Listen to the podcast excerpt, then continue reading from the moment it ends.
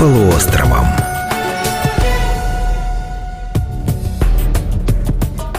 Здравствуйте, уважаемые радиослушатели! В эфире «Знакомство с полуостровом». Программа об исторических достопримечательностях нашего края, что они значат и благодаря каким событиям появились на Камчатской земле. У микрофона Валерия Барткус, за звукорежиссерским пультом работает Михаил Бурмин. У нас в гостях Наталья Валентиновна Дивнина, главный библиотекарь отдела краеведения Камчатской краевой научной библиотеки имени Степана Петровича Крашенинникова. Здравствуйте. Здравствуйте.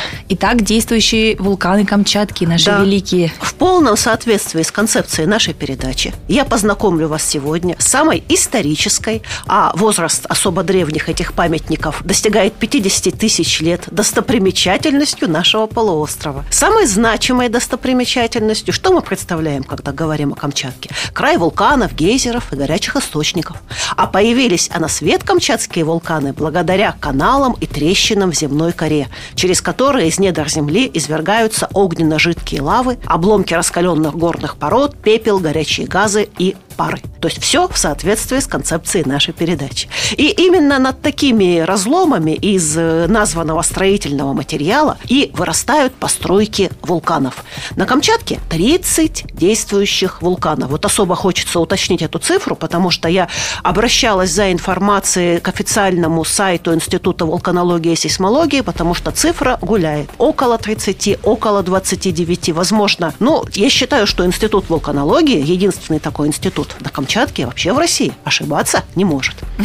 Все они имеют как общее, общее у действующих вулканов – это вулканическая активность, так они имеют каждый свои особенности. Каждый вулкан, можно сказать, личность. Итак, Ключевская сопка – это высочайший действующий вулкан не только Камчатки, но и всей Евразии. Высота его 4850 метров.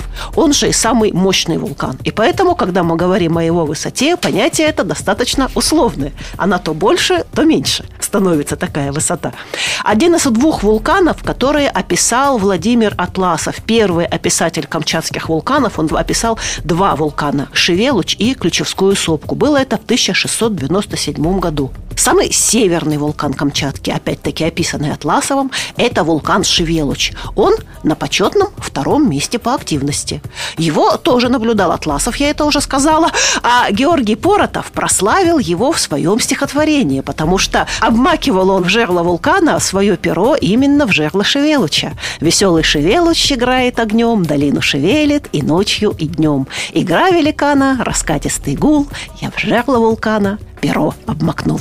Почетное третье место по активности у вулкана Карымского. Начиная с 1771 года, когда его извержение было отмечено впервые, он открывал свою пасть 31 раз. Это цитата.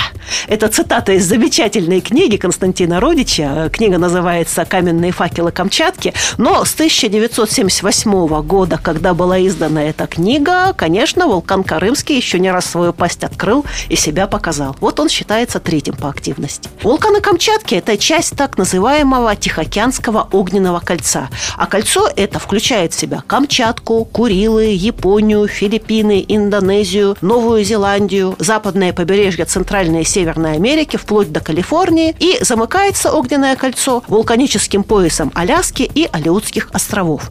И, кстати, всего на Камчатке более 700 вулканов и вулканических построек. То есть 30-то это действующих, а всего-то их более 700. Когда-то они тоже извергались, но сейчас они молчат.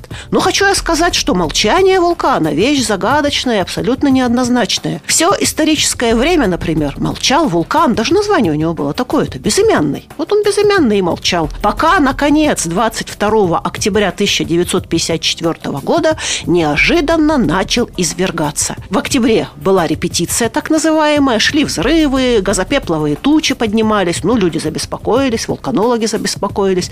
Но катастрофическое извержение вулкана Безымянный произошло 30 марта 1956 года. Грандиозный взрыв, который снес почти 300 метров вершины, то есть вот был вулкан, стал на 300 метров ниже. Облако поднялось на 45 километров. Оно накрыло собой все северное полушарие. Площадь 500 квадратных километров была полностью уничтожена, там вся растительность. Река раскаленного снега, то есть настолько растопила снег, что вся эта снежная грязь рванула на 90 километров со скоростью 60 километров в час, как хорошая машина, ворвалась в реку Камчатку и погубила там рыбу. А 30 марта с этой поры стало официальным праздником Днем вулканолога. Вот такой вот подарок преподнес вулкан под названием Безымянный. Подарочек. Да. Вулкан плоский толбачек. Славится он своими жидкими лавами, очень редкими на Камчатке. Вот, например, вот такая особенность. В 1975 году в 16 километрах от этого вулкана началось грандиозное, большое трещинное толбачинское извержение. Еще один праздник вулканологов, потому что, как сами они признаются, даже в своих книжках, отважно, смело признаются, хорошее катастрофическое извержение для вулканолога – это праздник. Вот такие вот они отважные люди. Цитата, цитата. Вот, благодаря этому извержению на глазах вулканологов родились четыре новых вулкана. То есть это было действительно событие. Вот так, дальше. Вулкан Кихпиныч – ну, название такое что-то представляется, типа медведя Копатыча. Вот ну, так и есть. Он невелик, всего 1552 метра. Но именно в каньоне у подножья этого вулкана находится наша жемчужина долина гейзеров. Уникальное скопление гейзеров и горячих источников. Следующий вулкан – древний вулкан Узон, обезглавленный вулкан, так называемая кальдера. То есть полностью вершина этого вулкана снесена, провалилась, разрушилась. А в центре этой кальдеры находится более тысячи термальных источников. И кальдера вулкана Озон – это отдельный уникальный памятник природы. Вулкан Кранотский – Красавец-вулкан – один из самых высоких и правильных по форме так называемых стратовулканов Камчатки. То есть, если мы представим себе японскую Фудзияму, примерно так выглядит вулкан Кранотский. Красивый. Его сосед – вулкан Крашенинникова. Тоже необычный вулкан. Это двойной вулкан, который состоит из двух сросшихся конусов. Если мы посмотрим на него с высоты птичьего, скажем так, полета, то увидим как бы вот э, бинокль вместо одного кратера. То есть вот такая необычная картина. А вот наш ближайший ближайший сосед, Авачинский вулкан.